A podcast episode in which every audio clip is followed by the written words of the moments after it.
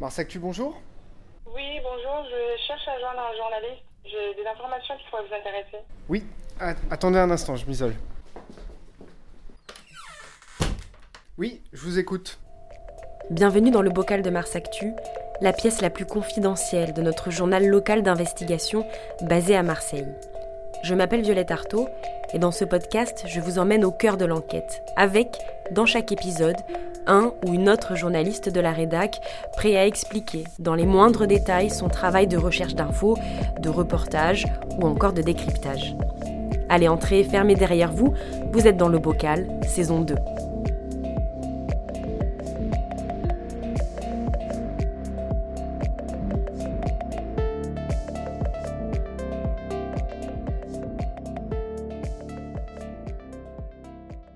Depuis quelques jours, on nous porte des gâteaux, des chocolats traînent sur la table.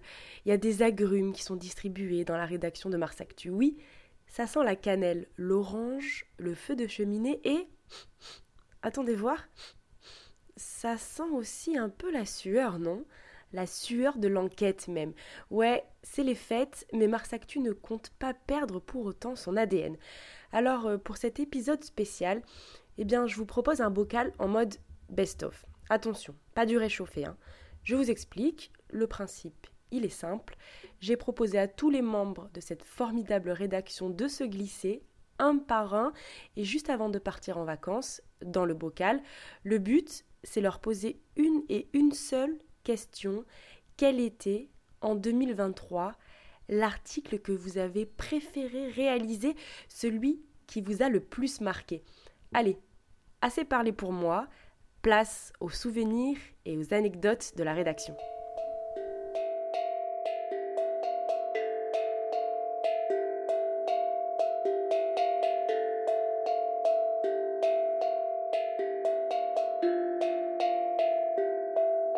Alors c'est toujours difficile de,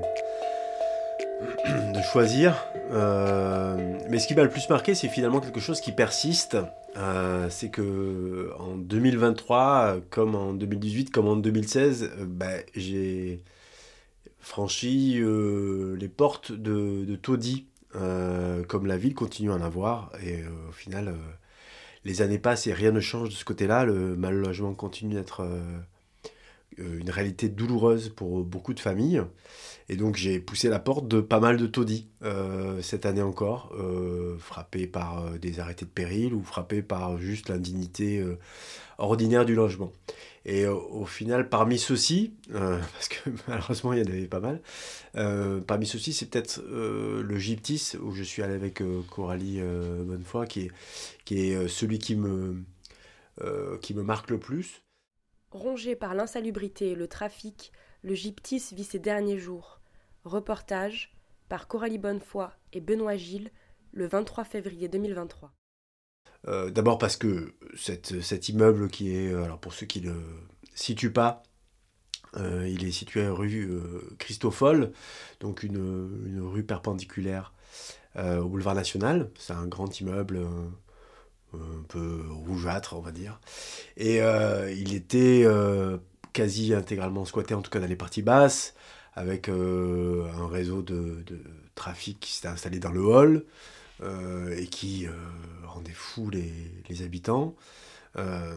et donc de l'eau qui coulait en permanence dans certains apparts, des apparts qui étaient, qui étaient pour certains complètement à l'abandon, des, gens qui vivaient à plusieurs dans un total d'inélument, des, on a découvert en y allant des tout petits bébés qui vivaient voilà, dans, des, des pièces euh, totalement insalubres, euh, parce que les, les parents n'avaient pas d'autre choix que d'être là. Et, euh, et si cette, ce taudis-là, parmi d'autres, m'a choqué, parce que il, a été ensuite l'objet d'une évacuation, qui elle-même aussi était douloureuse, parce que d'un coup, c'est des gens comme ça qui, qui doivent faire leur, leur valise du jour au lendemain avec les pompiers qui, qui tapent à toutes les portes euh, pour évacuer les gens. Et ça, c'est toujours une scène euh, violente. Le gyptis évacué dans la fumée et les pleurs. Reportage par Benoît Gilles, le 14 mars 2023.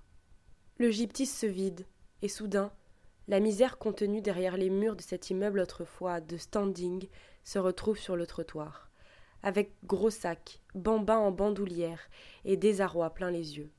Un peu plus tôt, le corps sans vie d'un habitant âgé était retrouvé dans un appartement des derniers étages de cette copropriété dégradée de la Belle de Mai. Son décès, probablement naturel selon la police, remonterait à plusieurs jours, indice supplémentaire de la grande détresse abritée par cette copropriété où les règlements de compte, les défenestrations ont déjà provoqué plusieurs morts. Ces gens-là, ils sont pas là parce qu'ils ont le choix. Euh, ils s'offrent juste les moyens d'avoir un toit. Euh, voilà, j'ai une image terrible. Donc, il y avait les marins-pompiers, les gens qui les accompagnaient. Il y avait un bus qui était là avec euh, les, familles qui sortent, avec des, sacs, des, avec, ils rassemblent tout, tout ce qu'ils peuvent. Ils, ils, sont accompagnés jusque dans des bus. Euh, donc par euh, les services de la ville et puis les, marins-pompiers. Et dans un coin, sur la petite place qu'il y, a, devant, il y avait les propriétaires, quoi. Ceux qui, pour certains, ont continué euh, de toucher des loyers alors même que l'immeuble était frappé d'arrêté de péril depuis des mois.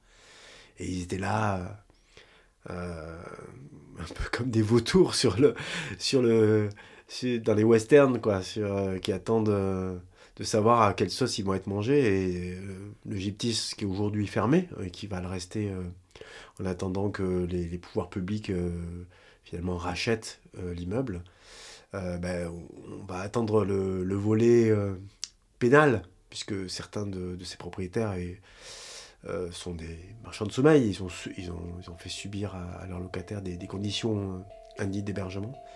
Et donc, on, attend pour les, dans les mois qui viennent les premiers procès euh, du et de leurs propriétaires.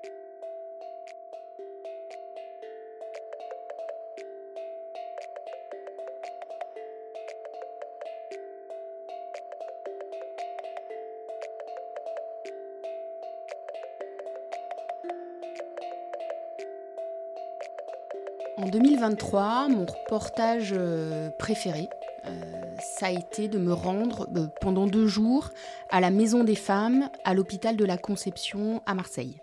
Immersion à la Maison des Femmes, un cocon pour toutes les victimes de violences, reportage par Coralie Bonnefoy le 25 mars 2023. Alors moi j'aime bien le reportage, hein, je dois confesser. Euh, et là, euh, le fait que euh, on ait pu prendre ce luxe, hein, comme on se l'offre quand même souvent à Mars Actu, de passer deux jours là-bas, ça a été un moment très fort pour moi, très intense, parce que cette maison, c'est un cocon et que moi, pendant deux jours, j'ai eu la possibilité de m'y glisser, de euh, vivre le quotidien euh, que vivent les, euh, soignantes qui y travaillent et de rencontrer les femmes qui viennent, qui viennent, qui poussent la porte et qui viennent chercher là-bas tout un, un, certain nombre de choses. La Maison des Femmes, c'est un lieu qui a été créé en 2022 sur le modèle de celle de, de Saint-Denis, qui elle-même est, née en 2017. L'idée, ce n'est pas un lieu où les femmes viennent euh, dormir, hein, ce n'est pas un, refuge, un, centre d'hébergement, mais c'est un lieu où les femmes victimes de violences vont trouver un accompagnement qui prend de multiples formes. Un, accompagnement d'abord médical, euh, gynécologique, mais aussi social, psychologique, juridique, et même euh, sportif, hein, même un accompagnement de bien-être, puisque euh, certaines accèdent à des, à des cours de karaté, par exemple, non pas pour euh, apprendre à se défendre, mais pour apprendre à se réconcilier avec leur corps qui a été si maltraité par la vie. Dans le silence feutré de la pièce percée de deux fenêtres, les cris jaillissent soudain.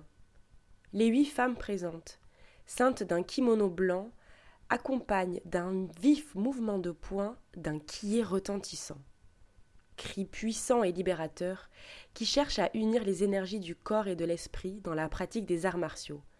Cette séance de karaté a lieu chaque jeudi, non pas dans l'enceinte classique d'un dojo, mais entre les murs de l'hôpital de la Conception, dans le cadre des ateliers proposés par la Maison des femmes de Marseille. La question des violences faites aux femmes me touche en tant que femme, d'abord, euh, parce qu'elle elle a été et elle est encore, à mon sens, invisibilisée dans le débat public.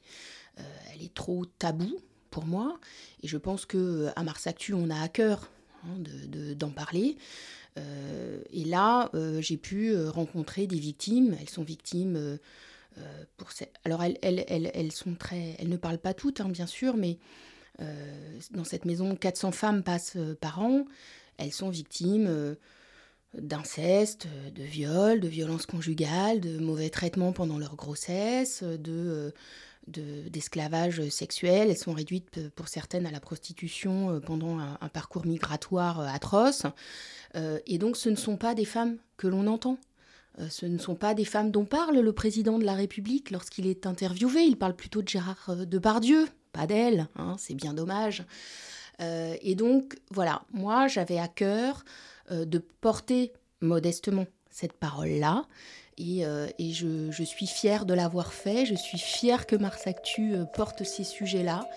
Et je suis fière que dans une ville comme Marseille aussi, on ait une maison comme ça.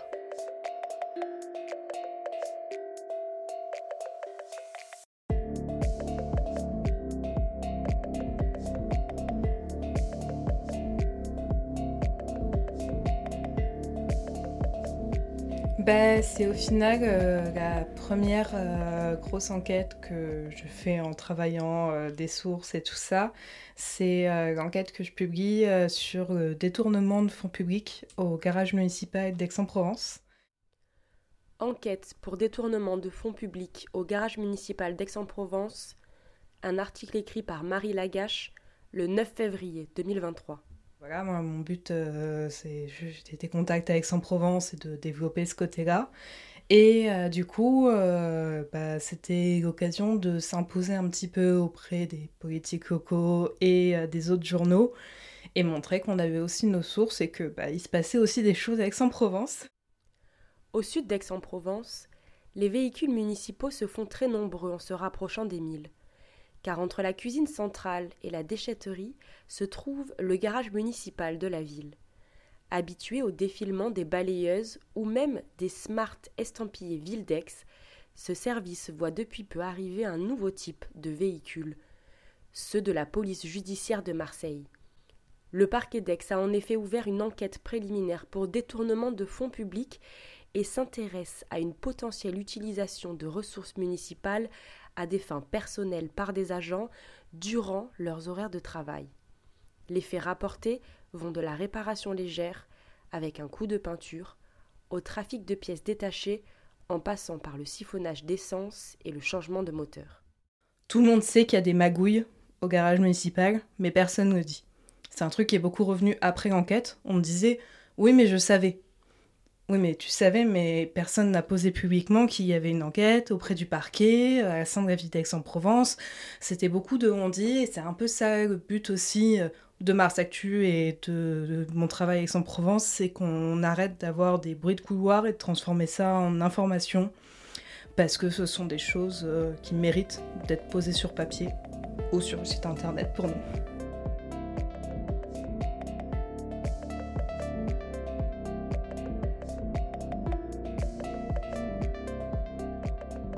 J'ai beaucoup hésité, euh, mais je me suis dit que j'allais, retenir une enquête qui se passe au, au Caillol, sur fond d'affaires de fausses procurations au municipal 2020. Hein, la droite, euh, euh, moi j'ai décidé d'utiliser cette formule maintenant, une partie de la droite a essayé de voler l'élection municipale de 2020. Voilà, donc au moins c'est clair, ça donnera lieu à un procès en septembre 2024. Comment l'enquête sur les fausses procurations raconte la persistance du clientélisme? Enquête par Jean-Marie Le Forestier, le 18 septembre 2023. Et euh, en fait, au tout début de l'enquête judiciaire, euh, moi j'étais allé au Caillol, j'avais rencontré un responsable associatif là-bas qui était ciblé comme un, comme un rabatteur de procuration. Et c'est vrai que euh, déjà, sa relation avec les élus était particulièrement étonnante. Il était à la tête d'un bail associatif qu'il avait refilé à une mosquée, dans un bâtiment municipal. Bon, il y avait plein de choses étonnantes et on sentait qu'il avait une proximité avec les élus euh, qui était euh, plus, que, euh, plus que la simple relation normale entre un élu et un dirigeant associatif de son secteur. En interceptant de nombreuses communications dans le dossier des procurations frauduleuses de la droite marseillaise, les enquêteurs ont découvert tout un système de passe-droit. Dans le quartier des Cailloles, en particulier, les nombreuses faveurs accordées à un militant associatif qualifié de rabatteur de voix ont retenu leur attention. J'ai récupéré l'ensemble des travaux des enquêteurs sur, sur ces histoires de procuration. Et donc là, on a récupéré toutes les messageries cryptées, tous les échanges, les photos. Euh, et donc, on a vu la relation qui est en fait une relation inversée. C'est lui qui commande et c'est les élus qui exécutent. Ils demandent des emplois, ils demandent des logements, ils s'énervent. Et en fait, sa, réaction, euh, euh, ben, elle est surveillée comme le lait sur le feu. Et alors qu'il a fait croire, ou en tout cas qu'il hésitait, on ne sait pas, qu'il allait, qu'il savait pas pour qui voter ou pour qui appeler à voter plutôt, euh, le moment où il a dit ben, je voterai pour la liste de Martine Vassal, ça a été célébré comme une victoire. Immédiatement, euh, Julien Ravier, euh, qui était la tête de liste de la droite dans les 11e et 12e arrondissements, où il y a le quartier des Cailloles, écrit un texto à Martine Vassal, et on a ce texto. Coucou Martine, c'est bon, il est avec nous, machin.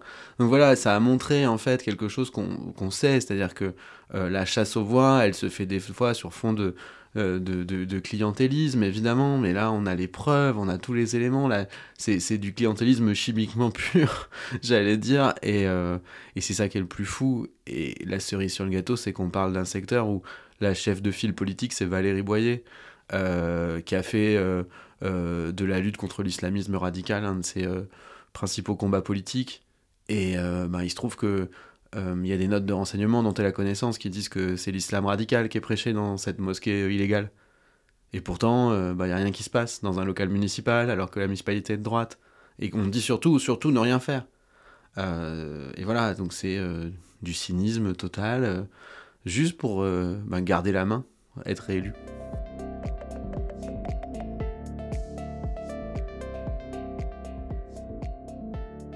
J'ai choisi euh, cet article qui revient sur la crise à la, mairie de Marseille avec la démission de, Mathilde Chaboche. Avec le cas Chaboche, la majorité municipale s'offre une crise politique de mi-mandat, enquête par Julien Vincent, le 7 juin 2023. En fait, on est un mois après sa, démission et euh, voilà, j'ai choisi cet article parce qu'il y a un peu de tout. Il y a, déjà quand même l'urgence, hein, c'est-à-dire qu'on est sur... Euh, en fait, euh, Chaboche sort du bois, ça, ça fait euh, un mois qu'elle a, quitté ses fonctions, donc il y a déjà eu du retentissement, mais là, elle sort du bois et elle le fait chez nous, mais on sait qu'on n'est pas tout seul. Donc voilà, on a quelque chose un peu entre les mains. L'ex-adjointe à l'urbanisme marseillaise a quitté son poste il y a un mois, sous pression. Elle sort aujourd'hui du silence et confie à Mars Actu ses craintes, mais aussi son souhait de continuer à appartenir à la majorité malgré tout, une posture qui a tout pour prolonger les tensions déjà vives. Ça correspond aussi à des questions qu'on a voilà, pendant tout ce mois après sa démission. Euh, alors Chaboche, qu'est-ce que c'est Alors euh, qu'est-ce qu'il y a derrière Alors la mairie, qu'est-ce qu'ils font Alors Payan, etc. Et en même temps, euh, il faut aller chercher autour euh, des réactions. Donc je me retrouve dans le bureau du directeur de cabinet du maire, avec le maire qui débarque finalement, ce qui n'était pas prévu. aller chercher ses nouveaux compagnons de groupe écolo, les anciens de chez Mad Mars, etc. Et puis resituer ça dans le temps plus long, c'est-à-dire qu'il y a déjà la démission un mois avant, mais pendant les mois qui précédaient, il y avait cette histoire de on construit pas assez, le préfet va nous taper dessus. Et avant, c'était Samia Gali qui était fâché avec, etc., etc. Et donc, quand je dis qu'il y a tout, il y a aussi ce moment où euh, bah, il faut écrire. Et comment on restitue tout ça euh, Et donc voilà, je me rappelle de cette journée où euh, voilà, les, battements de cœur sont rapides et les minutes paraissent des secondes et, et, où on arrive à 18h avec un voilà ok, j'ai tout, mais maintenant il faut écrire. Et qu'est-ce qu'on retient de tout ça? À la fois de ce qu'elle nous a dit, de ce que tout le monde nous a dit, de ces mois de, trucs, voilà, arriver à livrer un, article pour 6 euh, heures euh, du matin le lendemain, qui, euh, où on est à peu près tout seul là-dessus, et voilà, qui permettent de poser une, voilà, une, vraie étape sur, sur cette affaire dont on a déjà beaucoup parlé, mais où on sait qu'on pose un, un truc, quoi voilà, il y a ce défi. Donc c'est là où il est intéressant ce papier, c'est que à la fin, bon, je suis plutôt en le relisant, en regardant, je me dis, bah, plutôt content. Bon, c'est un poil long, mais voilà, ça, tient la route en termes de récit. Euh, c'est euh, c'est pas un truc totalement dans l'accompagnement de, comme je le disais, Chaboche sort du bois. voilà, il y a un peu de la place à la nuance. Mais voilà, c'était une journée excitante parce que, bien sûr, il y a des feux, des contre-feux qui s'allument de partout. C'est plein de choses trappent et voilà, c'est un peu aussi tout ça qu'on fait. Voilà, Mars Actu, on fait souvent de l'enquête d'initiative, mais qu'on essaye de conjuguer euh, avec euh, des, fenêtres d'opportunité, des fenêtres euh, d'actualité. Et donc voilà, on se retrouve des fois un peu bousculé à courir, mais, c'est ça qui est aussi sympa.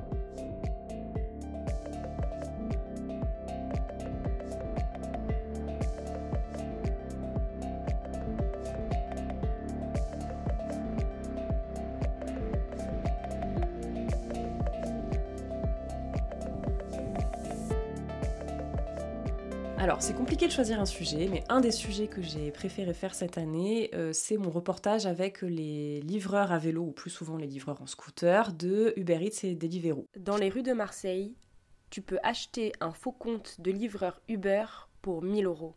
Reportage par Clara Marteau-Bacry, le 5 avril 2023. Euh, ce que j'ai aimé, c'est que déjà c'est du terrain et que si j'aime l'enquête, euh, j'aime encore plus les enquêtes de terrain. Et que euh, ce que j'ai trouvé vraiment important, c'est que c'est vraiment un sujet d'initiative, c'est-à-dire que c'est des travailleurs, donc pour la plupart qui sont sans papier, en fait, c'est ce qu'on explique dans l'enquête, qu'il y a tout un système de sous-location, voire d'achat de comptes Uber 100% faux et que du coup, c'est des personnes euh, qui travaillent vraiment dans l'ombre, qui n'ont pas de représentants syndicaux, et qu'en fait, si nous, on décide pas à un moment de leur donner la parole, personne ne sait quel est leur quotidien, comment, quelles sont les, combines qu'ils trouvent pour travailler malgré tout.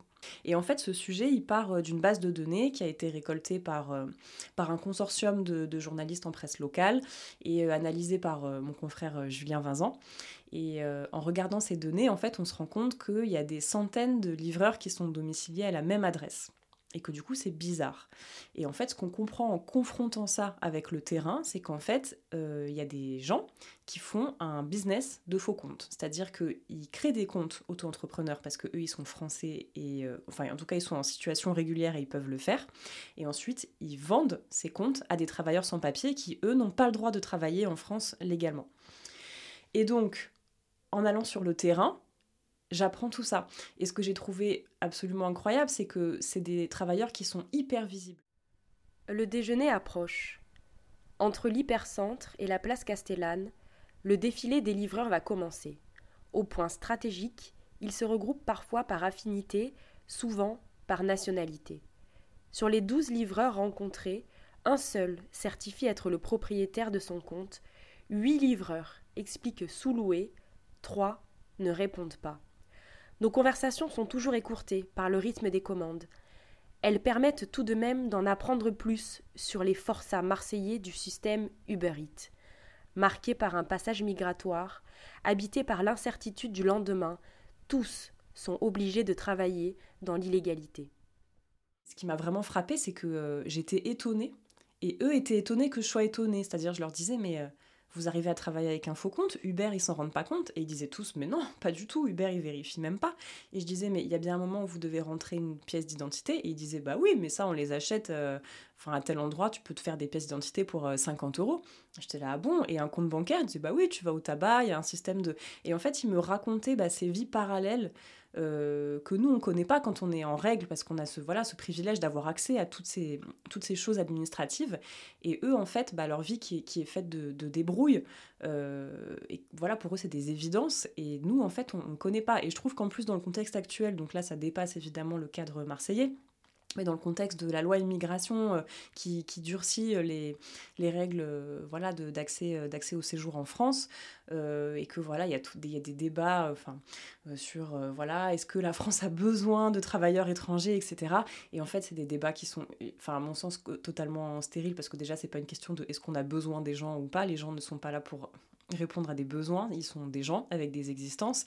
Et en plus en fait on voit que voilà moi j'avais ce livreur qui me disait mais euh, mais les Français ils se plaignent de travailler au SMIC euh, bah, ils ont qu'à faire Uber en fait. Et là on va voir s'ils vont continuer à se plaindre de travailler au SMIC. Et donc en fait c'est une évidence que eh bien, les étrangers qui arrivent en France, pour beaucoup, vont remplir des, des jobs que les Français ne veulent pas, ne veulent pas faire parce que c'est trop euh, laborieux. Et, et, voilà, je trouve que c'est important de donner la parole à ces gens-là parce que si on le fait pas, ils sont totalement invisibilisés.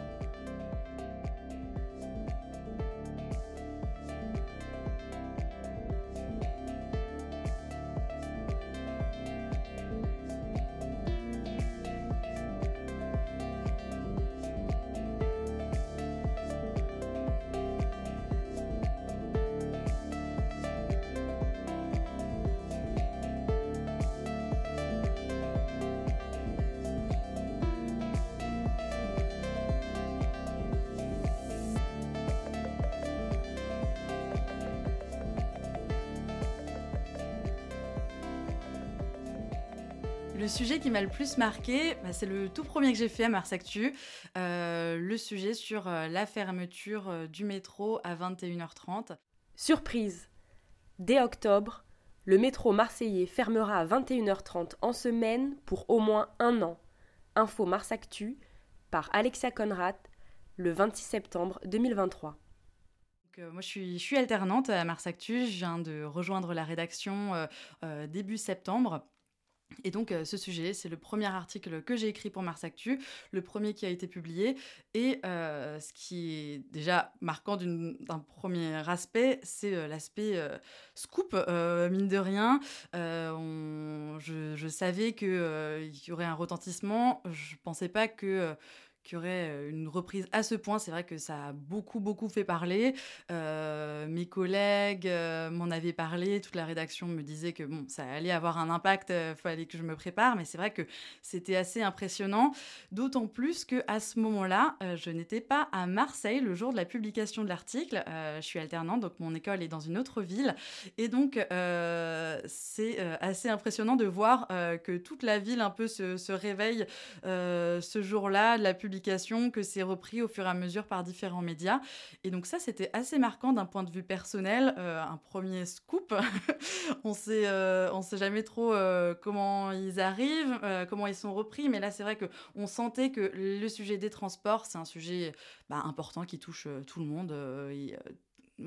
Tout le monde a pris déjà le métro à Marseille. Et c'est vrai que la fermeture en semaine, ça pose de grandes questions. Au-delà de ces questions d'organisation, une étape semble avoir été oubliée par la métropole et sa régie, la RTM. Prévenir les usagers qui ne pourront plus compter sur les métros aux horaires habituels. Fin juillet, lors de l'arrivée de la première rame, accueillie par la présidente de la métropole Martine Vassal et de la ministre Sabrina Agresti-Roubache, aucune mesure de ce type n'avait été évoquée. À seulement un mois de l'échéance, aucune communication n'a été mise en place. Au sein de la régie, on dissimule mal une forme d'embarras sur le sujet. Face aux questions de Mars Actu, les services de presse de la RTM et de la métropole se sont renvoyés la balle et n'ont fini par nous fournir des réponses précises qu'après deux semaines de relance.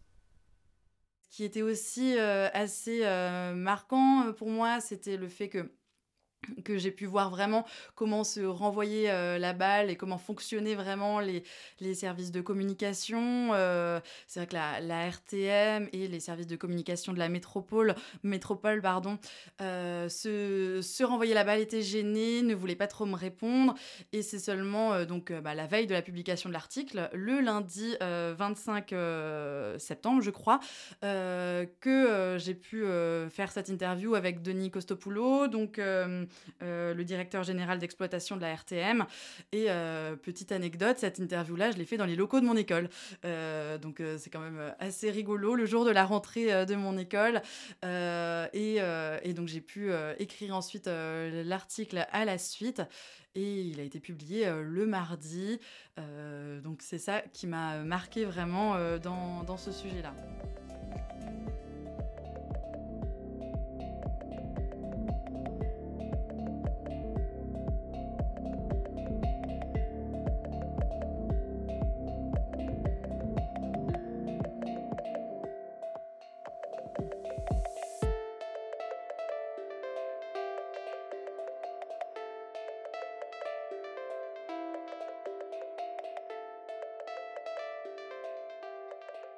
Moi, ce qu'il faut savoir, c'est que je suis euh, secrétaire de rédaction. Ça veut dire que je vais beaucoup moins sur le terrain qu'avant et que je, mon boulot, c'est plutôt de relire les articles des autres, de les mettre en forme, de vérifier que tout va bien dedans.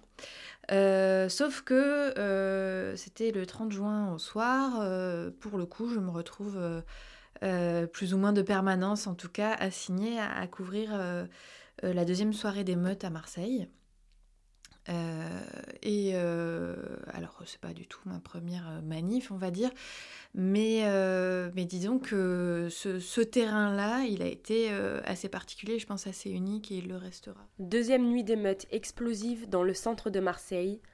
Reportage par Lisa Castelli et Benoît Gilles le 1er juillet 2023. J'ai couvert la bataille de la plaine, par exemple, qui était pas mal dans, dans, le genre mobilisation il y a quelques années déjà. Mais les émeutes, euh, c'était très particulier parce que c'était des, euh, manifestants, entre guillemets, et le, terme fait vraiment débat, euh, pas du tout identifiés, si ce n'est le mot d'ordre, justice pour Naël, qui avait été tué trois jours plus tôt à Nanterre par un policier.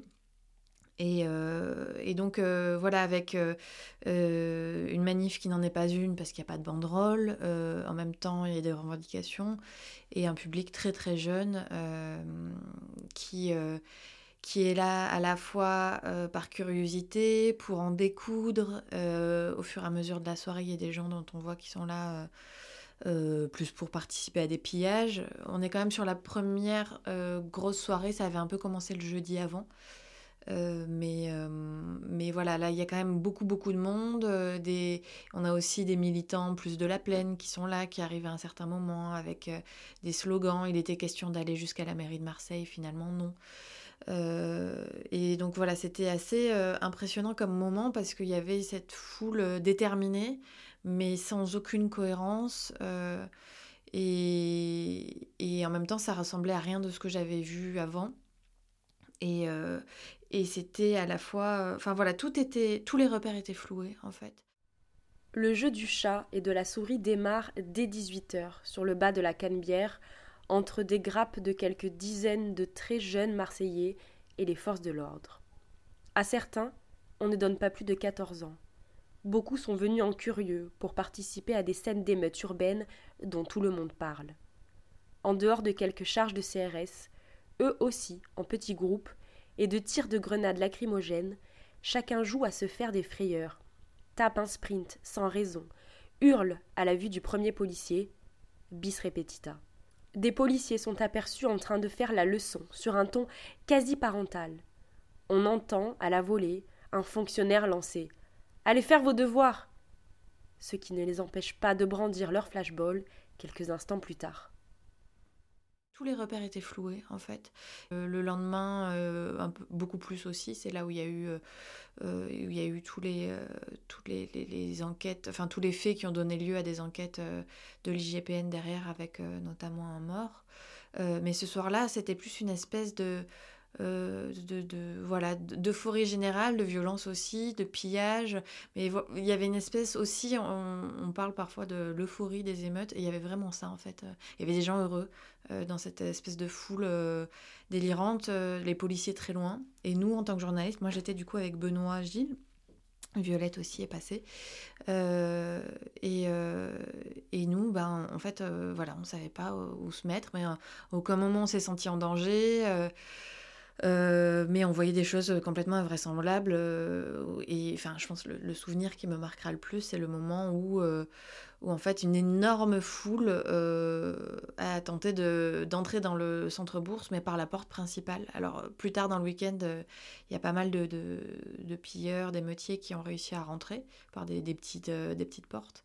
Mais mais à ce moment-là, c'était pas du tout discret quoi. C'est une foule, mais de quasiment 1000 personnes, peut-être un peu moins, mais euh, quasiment 1000 personnes, avec aucun policier à la ronde, qui tentent de relever l'énorme euh, rideau de fer euh, de l'entrée principale du centre bourse. Et on voit le rideau de fer qui bouge, qui bouge, qui commence à, se soulever.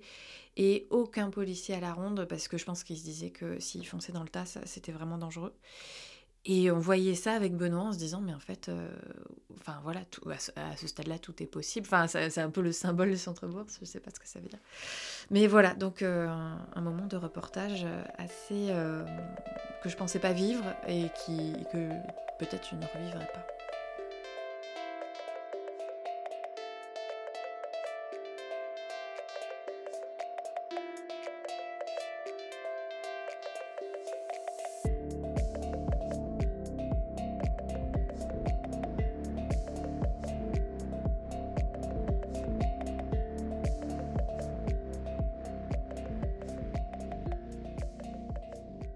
Allez à moi de vous dire euh, mon meilleur souvenir 2023.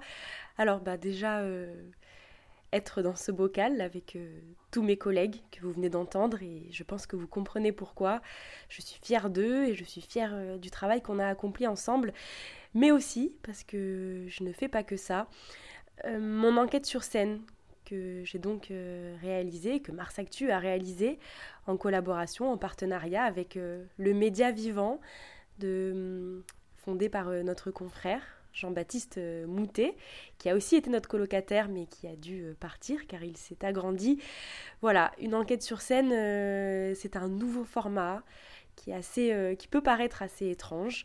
En fait, on est à la frontière entre la pièce de théâtre et le journalisme. Je suis donc montée sur scène avec au préalable une enquête hein, que j'avais menée sur la salle de shoot à Marseille, la salle de consommation à moindre risque, ou la halte soins addiction, comme on dit euh, maintenant, et qui est sur le point d'ouvrir ses portes. À l'époque, euh, quand je réalise cette enquête sur scène, c'était pas le cas, ou en tout cas, euh, la mairie avançait à tout petits pas sur ce projet. Et hum, je suis fière d'avoir raconté ça parce que j'ai donné la parole et hum, j'ai réussi à faire monter sur scène les premiers concernés par euh, ce projet de, salle de shoot, c'est-à-dire les usagers de drogue. C'était pas facile parce qu'il a fallu euh, les convaincre qu'ils pouvaient me faire confiance. C'est des gens qui ont l'habitude de ne pas être pris en compte par le reste des citoyens, par le reste des habitants de la ville.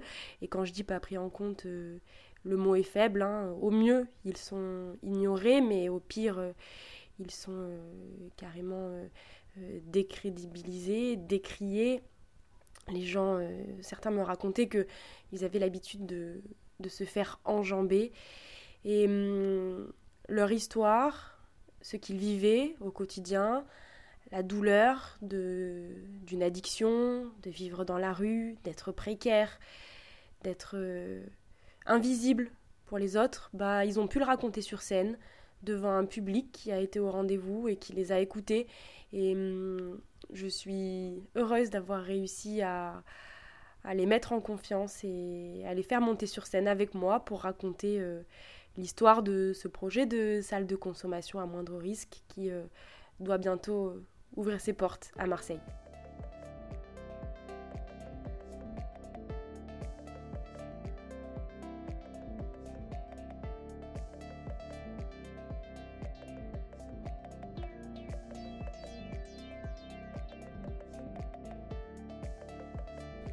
Voilà pour nos souvenirs 2023. Le genre de souvenirs qui reste gravé pour longtemps dans nos mémoires. Peut-être, et on l'espère, que ces moments euh, importants de nos carrières professionnelles vous ont, pour certains, à un moment ou à un autre aussi marqué. Mais peut-être qu'il euh, s'agissait aussi d'autres sujets que vous avez lus sur Mars Actu. À chacun sa sensibilité. Le bocal de Mars Actu, c'est aussi ça, vous faire part de l'humain sous l'habit du journaliste, de pouvoir écouter les ressentis de la personne qui se cache, non pas sous le masque, mais sous la plume. Alors euh, pour 2024, nous espérons que vous serez toujours plus nombreux à écouter le bocal, toujours plus à vous abonner à Mars Actu, que cette année euh, soit belle, prospère et que vous soyez en bonne santé et surtout bien informés. A très vite en 2024